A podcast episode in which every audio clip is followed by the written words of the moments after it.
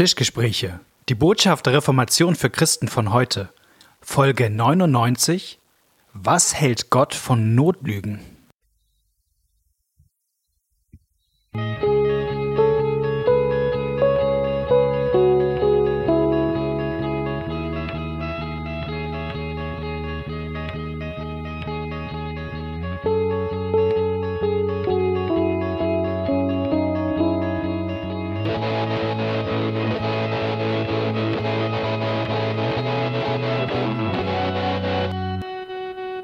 Herzlich willkommen bei einer neuen Folge von den Tischgesprächen. Wir freuen uns, dass ihr heute wieder mit dabei seid. Wir, das sind Knut Nippe, der mir gegenüber sitzt, Pastor in Neustadt in Holstein, wo wir heute sind. Und mein Name ist Malte Detje. Pastor in Hamburg, extra angereist für ein persönliches Treffen in Realpräsenz. Genau. Ähm, wir sind ein Podcast, der Freude hat an der Theologie der Reformation, der Freude hat an der Botschaft der Bibel. Und ähm, wir versuchen das irgendwie fruchtbar zu machen für Fragen, die wir uns als Christen heute so stellen. Und wir haben heute ein spannendes Thema. Wir haben die Folge einmal überschrieben mit Wie steht Gott zu Notlügen? Genau. Denn wir haben eine, eine Frage per Mail bekommen. Mhm. Soll ich die vorlesen? Gerne. Also, eine Hörerin oder ein Hörer schreibt, ich habe vor einigen Monaten, achso, das kann ich ja überspringen hier, das Lob. Äh, Jedoch habe ich mich letztens gefragt, was Gott eigentlich von Notlügen hält. Ich bin kein Fan von Lügen, aber ich muss zugeben, dass ich beis beispielsweise schon oft meinen Namen oder mein Alter falsch angegeben habe, um anonym zu bleiben oder auch meine Daten zu schützen. Oder in Ländern, in denen keine Demokratie herrscht. Hat Gott Verständnis für die Menschen, die lügen, um sich oder andere zu schützen? Vielleicht sogar, wenn es um Leben oder Tod geht. Ich würde mich freuen, wenn ihr mir vielleicht Bücher, Predigten oder Bibelstellen empfehlen könnt, die vielleicht Licht ins Dunkle bringen. Das fände ich super cool. So, jetzt die Liste mit deinen Büchern, Mathe. Nein, wir gehen da anders ran. Wir gehen anders ran und. Erstmal distanzieren wir uns von unserer Kompetenz. ja, weil, weil wer so ein bisschen unseren Podcast verfolgt, wird merken, dass das eigentlich doch ein ungewöhnliches Thema ist, dass mhm. wir das haben, ähm, wenn man so ein bisschen aus der Vogelperspektive drauf, drauf guckt, weil es gibt einfach viele ethische Fragen, die uns als Christen beschäftigen. Und sehr wenige davon landen bei den Tischgesprächen. Ja, also genau, wir, also in, in, in der Sendung. In der ne? Sendung, also genau. Fragen kommen einige an ja. Darf man das? Wie steht man als, wie steht ihr als Christen zur Organspende oder sowas? Also hast du nicht gesehen. Also im Grunde alles, was, mhm. was ihr kennt, kommt bei uns an. Und ähm, wir haben immer eine mehrfache Zurückhaltung, glaube ich, diese, ähm, diese Fragen zu behandeln hier, obwohl das sicherlich noch mehr Klicks geben würde, bin ich mir ziemlich sicher, wenn man so die ganzen Reizthemen alle einmal durchgeht. Äh, ähm, mehrfache, glaube ich, Zurückhaltung. Ich glaube, eine Zurückhaltung wäre, dass wir sagen, die, die Pointe im Christentum ist nicht die Ethik. Mhm. Und es gibt so die Tendenz, ähm, das liegt einfach, weil wir Menschen, glaube ich, auch so sind. Vielleicht ist das auch so ein, so ein Schatten Werkgerechtigkeit, der da noch drin liegt. Am Ende doch mehr über ethische Sachen und was darf man, was darf man nicht und ähm, nachzudenken. Nicht, dass das immer falsch wäre, das hat auch seinen Platz. Das will ich jetzt gar nicht, ähm, gar nicht wegwischen. Aber die Hauptpointe sollte vielleicht doch eher das sein, was Jesus für uns getan hat und nicht das, was wir hier und da tun sollen. Das muss man nicht gegeneinander ausspielen, wäre mir auch wichtig. Aber vielleicht, um zu erklären, warum der Schwerpunkt ähm, ja. woanders und, ist. Und wir gehen, glaube ich, nehmen lieber Fragen, wo wir direkt irgendwo in der Bibel oder bei den Reformatoren was zu finden und das ist dann bei den ethischen Fragen mit Organtransplantation steht so direkt, direkt nichts. Nee. Das heißt nicht, dass man, das heißt nicht, ja. dass man da nicht ähm, gut ist, sozusagen eine christlich begründete Ansicht zu finden. Aber da mhm. ist, glaube ich, haben wir eine größere Offenheit zu sagen, da gibt es auch verschiedene Sachen. Mhm. Ähm, während wir bei Sachen, die in der Bibel einen großen Schwerpunkt haben, da sagen wir, ja, das ist wohl ganz wichtig. Und das, ähm, ja. ja. Genau, aber heute machen wir es. Genau, und der andere Grund wäre nochmal, wir sind ja beides kein Ethiker. Und mir, also also gerade was, wenn du jetzt solche medizinethischen Themen ansprichst, da bin ich auch einfach ähm, nicht kompetent. Und ich finde immer, wenn, wir, wenn man so ein Mikrofon hat, hat man auch eine gewisse Verantwortung, ja. wie ich glaube Spider-Man mal gesagt hat. Ne? Ja, genau. Große, groß, mit großem Mikrofon kommt große Verantwortung. Ja, richtig. Genau. Ähm, Und dennoch haben wir heute das Thema Notlügen. Und ich äh, dachte, wie gehen wir mal rein in die Folge? Ich dachte, wir, wir, wir, wir machen einen kleinen Ausflug in den Konfirmandenunterricht. Ja, genau. Weil ich Da glaub, haben wir die zehn Gebote. immer, das durch. ist, ist ähm, und man fragt eigentlich, ich, das machst du wahrscheinlich auch so, ich glaube, so ziemlich jeder macht das, mal, mal die Runde zu fragen, und kennt ihr sie? Ja, So. Und dann kommen relativ viele. genau. Da kommt, du sollst nicht töten, da kommt, du sollst nicht ähm, stehlen. Das Mhm. sind eigentlich immer die, die auf jeden Fall kommen. Und es kommt, du sollst nicht lügen. Genau. Ja. Und äh, Und der Witz ist? was ist der Witz? Der Witz ist, dass das Gebot nicht so heißt. Und da Ja. reite ich immer so ein bisschen drauf rum und meine Konfirmanden finden das vielleicht ein bisschen spitz, finde ich. Aber das finde ich interessant, äh, dass das achte Gebot nicht heißt, du sollst nicht lügen, sondern es heißt, du sollst nicht falsch Zeugnis reden wider deinen Nächsten. Das ist ein bisschen was anderes. Ist es ganz was anderes oder ein bisschen was anderes? Also wenn ich mich zwischen den beiden Sachen entscheiden müsste, würde ich sagen, es ist ein bisschen was Okay, anderes. ja. Also ich, ich sehe dann, ich sehe da eine Verbindung, klar.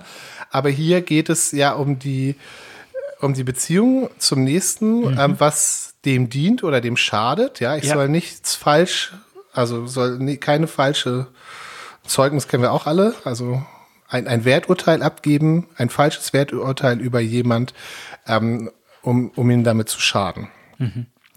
Ähm, und das ist tatsächlich ähm, ein interessanter Punkt, weil ich mir Beispiele vorstellen könnte, Ja. wo du dann mit, mit den beiden unterschiedlichen Aussagen doch dann zu ganz anderen Aussagen kommst.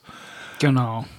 Also hier, äh, genau, also ich mache jetzt mal das, mal das, das Beispiel, dass die Person hier anspricht, wie gebe ich eigentlich Daten im Internet an? Ja. So, und jetzt stelle ich mir vor, ich wäre jetzt hypothetisch irgendwo in Syrien oder in irgendeinem Staat, wo es mit der Demokratie nicht ganz so ist und will mich irgendwie im Internet bewegen.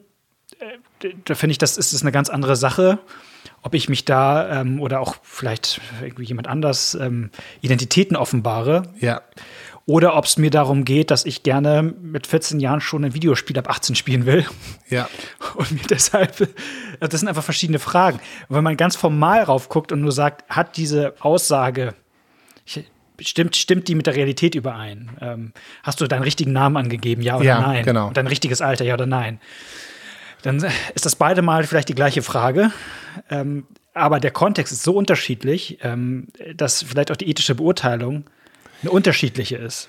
Genau, oder man muss da gar nicht nach Syrien gehen. Also Nee. ich persönlich äh, bewerte die Frage, ob ich zum Beispiel ähm, während der Corona-Pandemie in einem Restaurant meine Kontaktdaten angeben muss. Mhm. Ähm, Anders. Ja. Ähm, also wenn ich da mitkriege, jemand schreibt da Mickey Mouse hin oder sowas, eine ausgedachte Ja. Telefonnummer, das hat für mich eine ganz andere Wertigkeit, als ob jemand ähm, im Internet, wo man ähm, ein kostenloses Programm sich legal runterladen darf, wenn man dafür seine E-Mail-Adresse angibt, damit die einen dann nämlich hinterher vollspammen können, wo es ja solche Möglichkeiten gibt, so eine Einmal-E-Mail-Adresse zu benutzen, äh, die man nur für diese Sache benutzt, damit man dann kein Spam kriegt. Wenn man an der Stelle sozusagen sich eine extra, das ist für mich ein ganz großer Unterschied in meiner Bewertung. Aber man muss jetzt hier aufpassen, dass man nicht in so eine in so einen Katalog reinkommt. äh, man nennt das Kasuistik. Ja, aber erklär mal, was das wenn, ist. Ja, das ist sozusagen, ähm, das ist so, dass man Sachen, dass man so eine Liste hat und sagt, wenn das und das und das zutrifft, dann ist es in Ordnung und wenn das und das und das nicht zutrifft, ist es nicht in Ordnung. Also ich glaube, dass es unterschiedliche ähm, Situationen und Kontexte und äh, Sachen gibt und dass es auch sinnvoll ist, über sowas nachzudenken. Aber schwierig ist, so eine, so eine Kategorisierung aufzumachen. Ich, ich, es gibt ja diesen tollen Witz von dem, ich bringe das aber immer durcheinander, ähm, zwischen dem Jesuiten Jesuiten und Augustiner. Also ein Jesuit und ein Augustiner sitzen zusammen im Zug und fahren zu irgendeiner kirchlichen Konferenz. Und dann ähm, zündet der Jesuit, also beide lesen in ihrem Gebetbuch. Beide lesen in ihrem Gebetbuch und ähm, dann holt der Jesuit eine dicke Zigarre raus und steckt sich, während er in seinem Gebetbuch liest, eine dicke Zigarre an und raucht dabei. Und dann sagt der Augustiner, ähm, ah, Moment mal, also was machst du denn da? Ähm, du rauchst ja, ähm, das darf man doch nicht. Wieso darf man es nicht? Ja, ich habe extra unseren Abt gefragt, ob man ähm, beim Beten auch rauchen darf. Und da hat er gesagt, nein, das darf man nicht. Und dann sagt der Jesuit, ja, da hast du ihn auch falsch gefragt. Ich habe meinen abgefragt, ob man beim Rauchen auch beten darf. Und der hat gesagt, ja, beten darf man immer.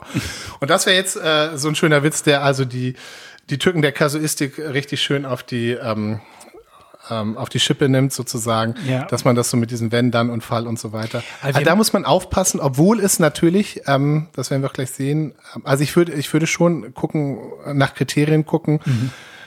Ich sag mal, warum ich das auch so, ähm, so ein tolles Beispiel ist, dieser Witz, ist, weil der ja auch diesen Instinkt oder diesen Trieb von uns Menschen offenbart, die Löcher, die Ja, Schlupflöcher zu genau. finden. Und die Sache so zu drehen, Genau. Und ich sag mal, in dem Moment, wo, wo man schon in, der Nummer unterwegs ist, ob man es nicht irgendwie es so drehen kann, dass ich mit meinem Willen durchkomme. ja, genau.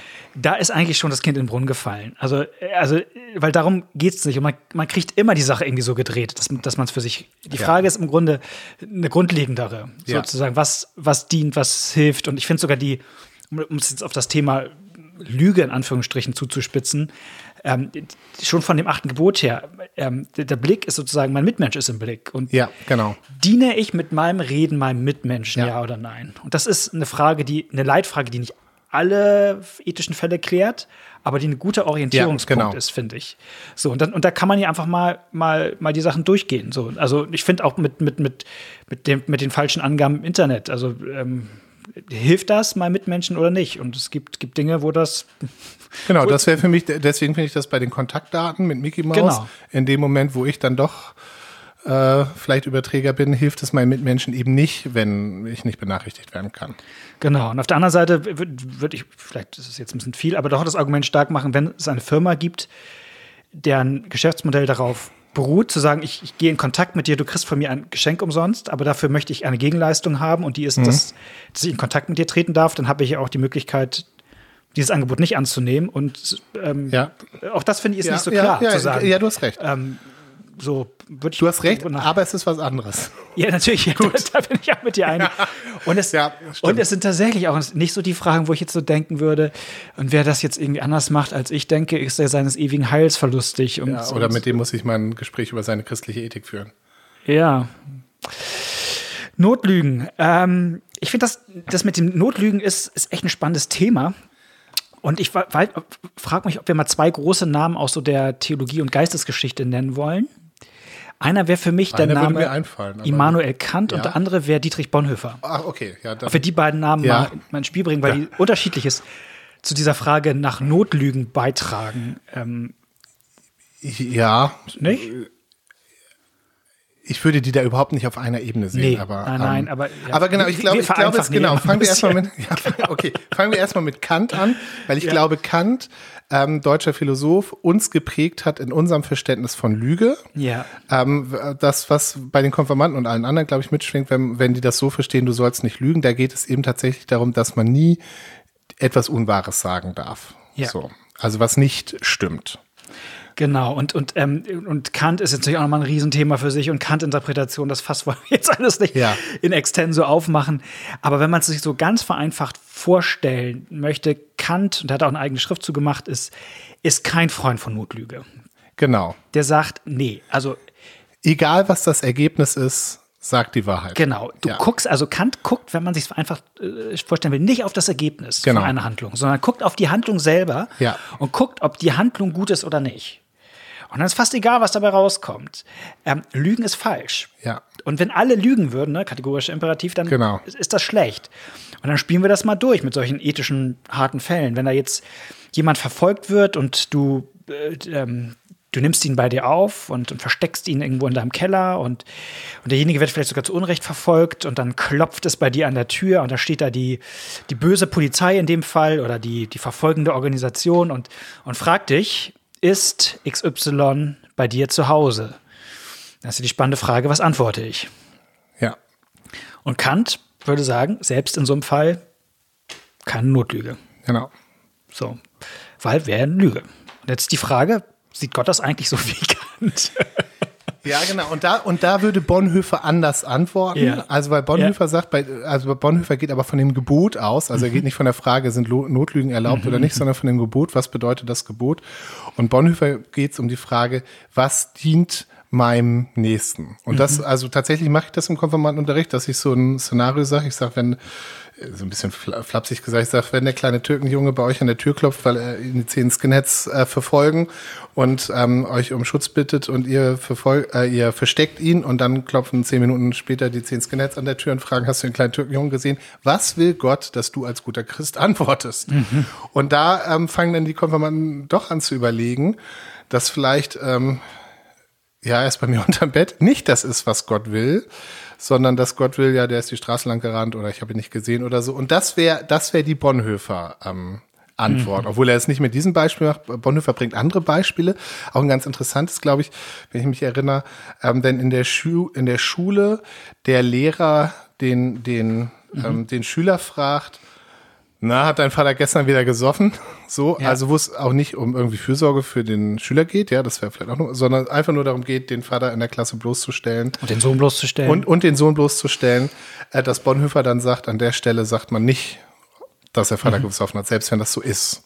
Sondern es geht darum, ähm, auch den Ruf des Vaters zu schützen. Darf ich die Stelle mal vorlesen? Ja, gerne. Ich lese die mal. Die ist aus Bonhoeffers Ethik. Ah ja. Mhm. Ähm, ein Beispiel. Ein Kind wird von seinem Lehrer vor der Klasse gefragt, ob es wahr sei, dass sein Vater oft betrunken nach Hause komme. Es ist wahr, aber das Kind verneint es. Es ist durch die Frage des Lehrers in eine Situation gebracht, der es noch nicht gewachsen ist.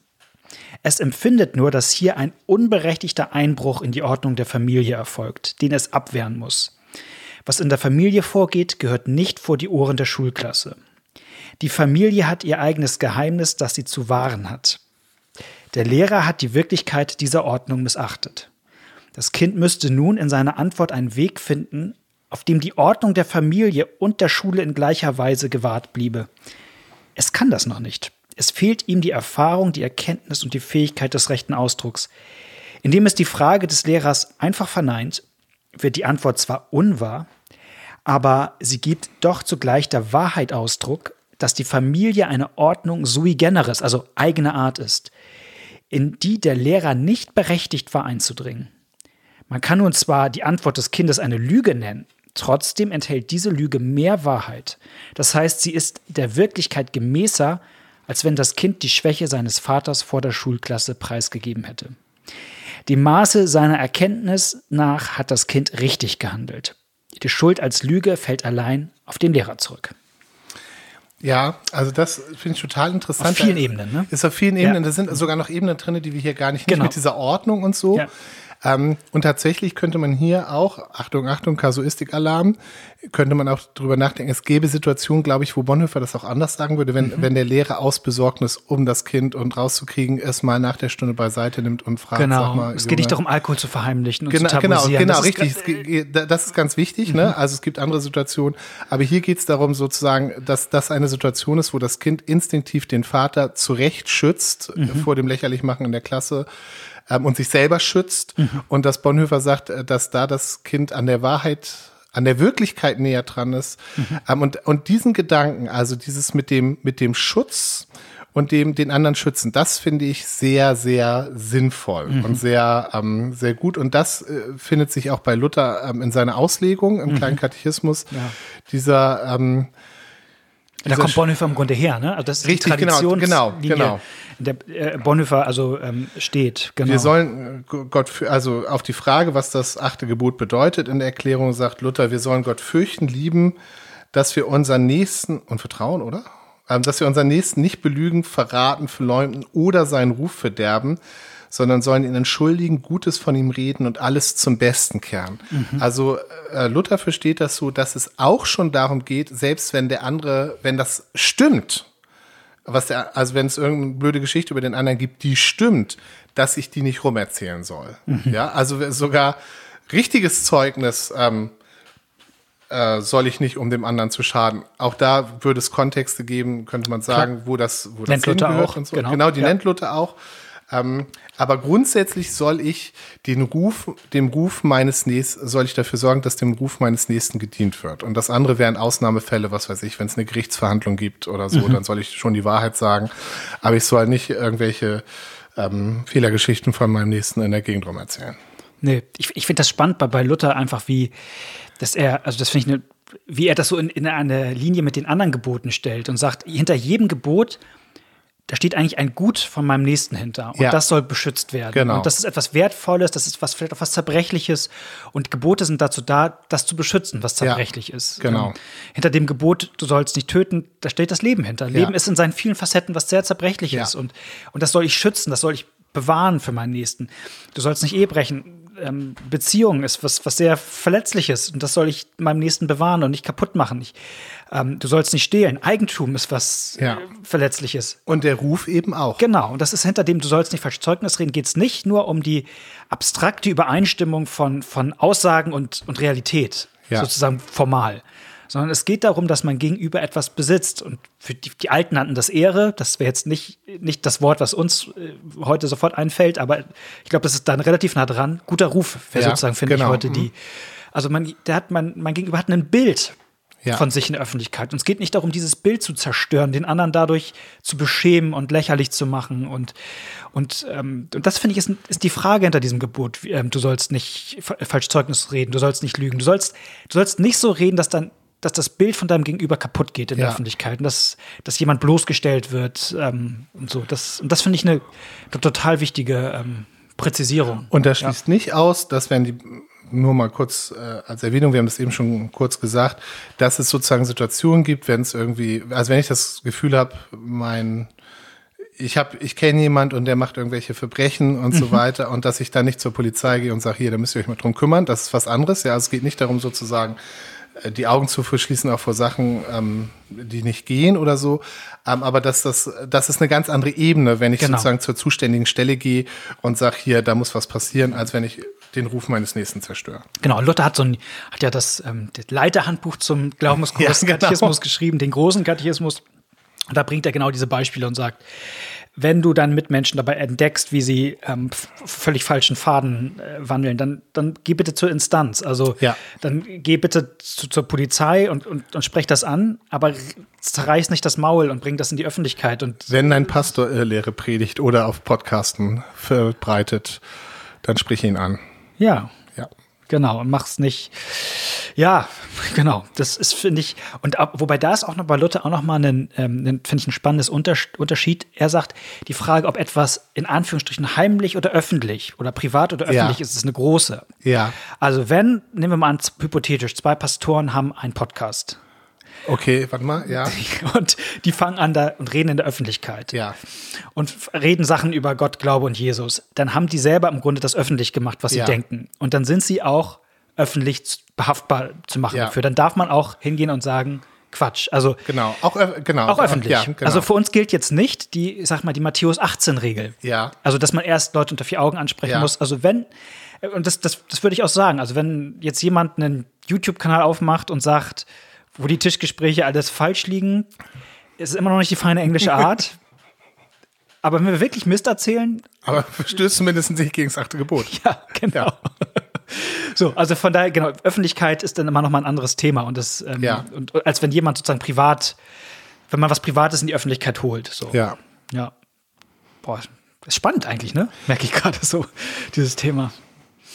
Ja, und ich finde ich finde interessant, wie sehr wir da von Kant geprägt sind und von diesem Kategori kategorischen, also da kommen ja auch Fragen hier, darf ich, äh, darf ich, ähm, bei den Konformanten, darf ich meine Mutter anlügen, wenn wir zu ihrem Geburtstag eine Überraschungsparty planen? Ja. Ähm, und sie fragt, äh, was macht ihr da? So, weißt du, also darf ich so ein Ja. Geheim. Und da würde ich sagen, das ist überhaupt, das ist vom, vom achten Gebot überhaupt nicht gemeint und sag ruhig deiner Mutter, nee, wir machen ja nichts, wenn du in Wirklichkeit gerade ein Geschenk vorbereitest. Das ist überhaupt kein Problem, damit schadest du ja nicht. Ähm, wie gesagt, äh, die Schwierigkeit ist, dass man das nicht über so eine Kasuistik Nee. regelt, sondern sozusagen den, den Sinn des Gebots versteht. Und ich, ich habe auch noch mal überlegt, ähm, ob es in der Bibel Beispiele dafür gibt, ähm, die, die das nahelegen, dass es sozusagen nicht, ähm, dass es nicht um dieses Kategori kategorische bei Kant gibt. Und ich finde, es gibt Beispiele, aber trotzdem sind sie nicht so gut, weil, also mir fallen im Alten Testament Beispiele ein, aber man muss ja auch immer sagen, ähm, nur weil im Alten Testament Leute irgendwas machen, heißt es ja auch nicht, dass das gut war.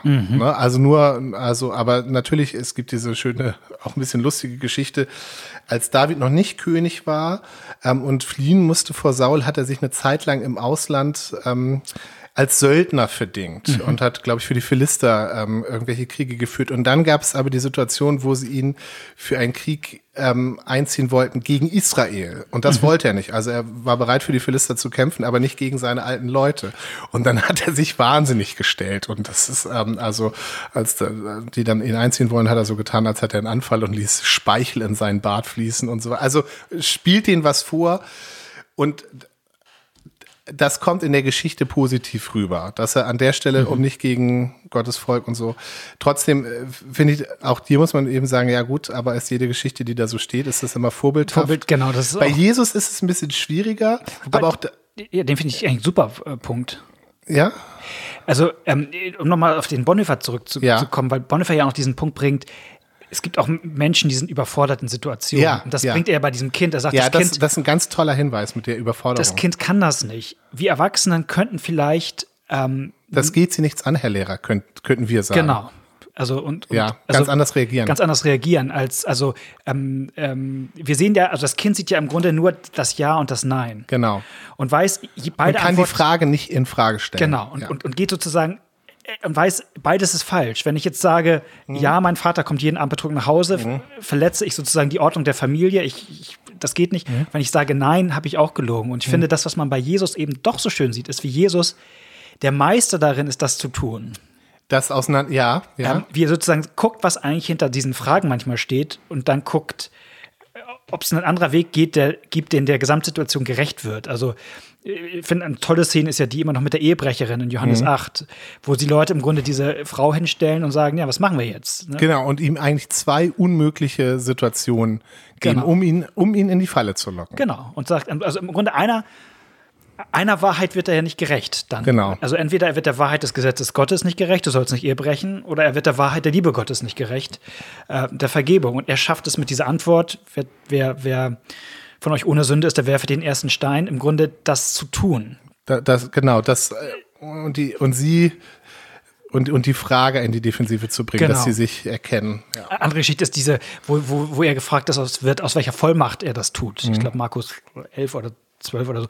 Und, und da ähm, fragt er so eine Rückfrage, ähm, aus welcher Vollmacht hat eigentlich Johannes der Täufer gehandelt? Und dann merken sie, sie kommen. Mhm. Also Jesus findet manchmal Wege, ähm, da rauszukommen. Wobei, jetzt, jetzt, kommt der nächste Gedanke, wir sind aber auch nicht Jesus. Ne? Ja, so, ja. Also, um, um da jetzt immer ähm, so einen tollen ähm, Weg zu finden, das fällt mir auch immer dann irgendwie erst drei Tage später ein, wie man eigentlich hätte manchmal auf solche blöden Situationen ja. vielleicht hätte umgehen können oder so. Ich bin noch ein bisschen gedanklich dabei, ich glaube, man kann so ein bisschen vielleicht doch auf zwei Seiten vom Pferd fallen. Also ich finde es total gut, dass wir so ein bisschen so diese, ich, ich, nicht, dass jetzt hier die Kant-Experten gleich am Ende alle aufschreien, aber, aber, so, aber so diese, dieses Bild von alles, was wo nicht, wo nicht meine Aussage mit der Wirklichkeit eins zu eins übereinstimmt, ist eine Lüge und ja. geht gar nicht. Und auf der anderen Seite ist doch auch irgendwie ein bisschen beieinander zu halten und sozusagen nicht nur, ich, ich mache dir mal so ein Gedankenbeispiel.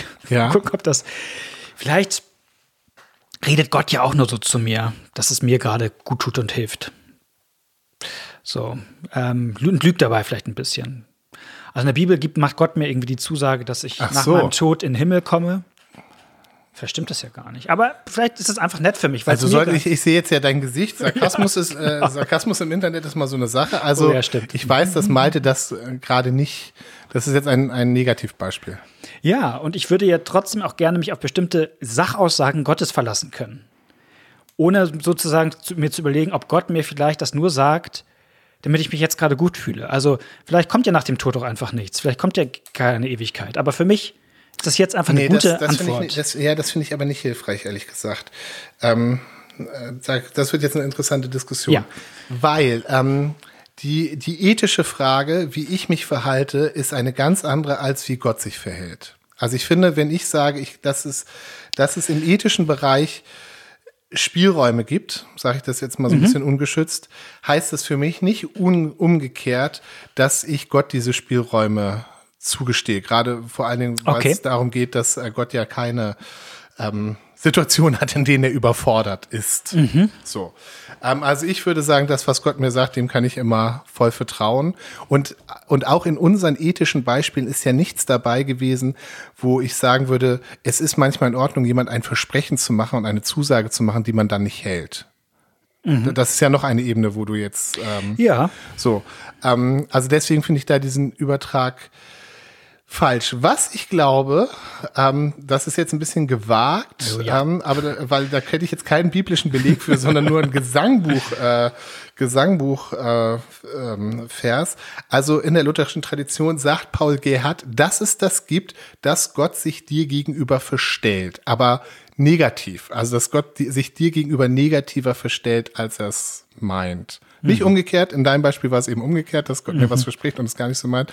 Aber in Befiehl du deine Wege, sagt Paul Gerhard, dass Gott sich manchmal so stellt, als hätte er kein Interesse an dir. Äh, wenn du die, die Strophe. Er, er, wird wohl eine Weile so tun in seinem Sinn, als hätte deiner sich begeben. Nee, und fragt er nicht nach dir. Ich habe es auch nicht ganz im Kopf. Aus Befehl deine Wege. Aus, ne? aus Befehl mhm. deine Wege, äh, was weiß ich, neunte Strophe oder so, kann man gucken. Da, da beschreibt er die Erfahrung, dass Gott manchmal so tut, als ähm, würde er nicht nach dir fragen. Ja. Dass, dass das die Erfahrung der Christen ist. Und dass das auszuhalten ist und dass man dann merkt, nein, Gott war die ganze Zeit bei dir.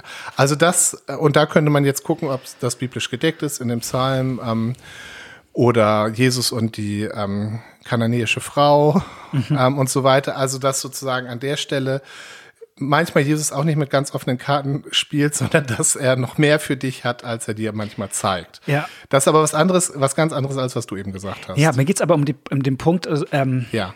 dass, dass bei dass wir beim Thema Lügen und Wahrheit oft dabei sind, ob, ob das, was jemand sagt, mit der Realität so 100% ja, okay, deckungsgleich ist okay, oder ob das ja. da nicht auch mal so ein, so ein Über, also so wie bei, bei dem Beispiel mit, mit der Überraschungsparty für die, für die Mutter, dass ja. man das mal auseinanderklaffen lässt, weil es für den Nächsten gut ist. Ja, genau. Und das, glaube ich, kann, das würde ich Gott zutrauen. Ja, aber nicht, nicht zu meinem Nachteil. Ja, ja, genau. Also genau. Nicht, dass er mir jetzt sozusagen die Ewigkeit verspricht, weil das für mich genau. sich gut anfühlt. Richtig. Jetzt aber ja. So am Ende ist dann. Aber bei Paul Gerd gibt es das Umgekehrte. Das Umgekehrte. Dass, dass äh, Gott also tut, als fragt er nicht nach dir, weil er inzwischen, weil er schon an der Lösung arbeitet. Genau. Dir, ja, mh, ja, genau. So ist es. Ähm, aber ihr merkt, das ist einfach ein großes Thema, was man auch in, in viele Richtungen ausziehen ja. kann, weil die Frage ist eigentlich, lügt Gott? Nein. Nein das, das kann man klar von, oder? Das ist doch Jakobusbrief. Dass Gott nicht lügt? Mhm. Und jetzt sind wir beim Thema, was wir, glaube ich, in zwei Wochen oh, ja. nochmal gucken, nämlich, ähm, wie ist das eigentlich mit der Bibel? Gibt es da eigentlich falsche Sachen drin? Weil würde dann Gott nicht lügen und so? Ich spitze es mal so zu. Mhm. Bei dieser Zuspitzung kann man natürlich schon mal gleich Fragezeichen. Ein großes Etikett auf die Folge, ob wir dem, ob wir diese Dose so füllen können. Nein, aber wir wollen darüber reden und äh, vielleicht ist es ein bisschen so ein Cliffhanger. Ja, okay. Wird, glaube ich, ein bisschen verquatscht jetzt gerade. Hoffentlich war es dennoch eine, ähm, eine Folge, die euch ähm, gleich hier unter Denkanstöße gegeben hat zu diesem Thema. Uns wird es freuen. Schreibt uns gerne, ähm, wenn euch was beschäftigt, eine E-Mail at Tischgespräche oder an tischgespräche.gmx.net, Tischgespräche mit der E und dann freuen wir uns, wenn wir uns in zwei Wochen wiederhören. Bis Macht's dann. gut. Tschüss. Au revoir.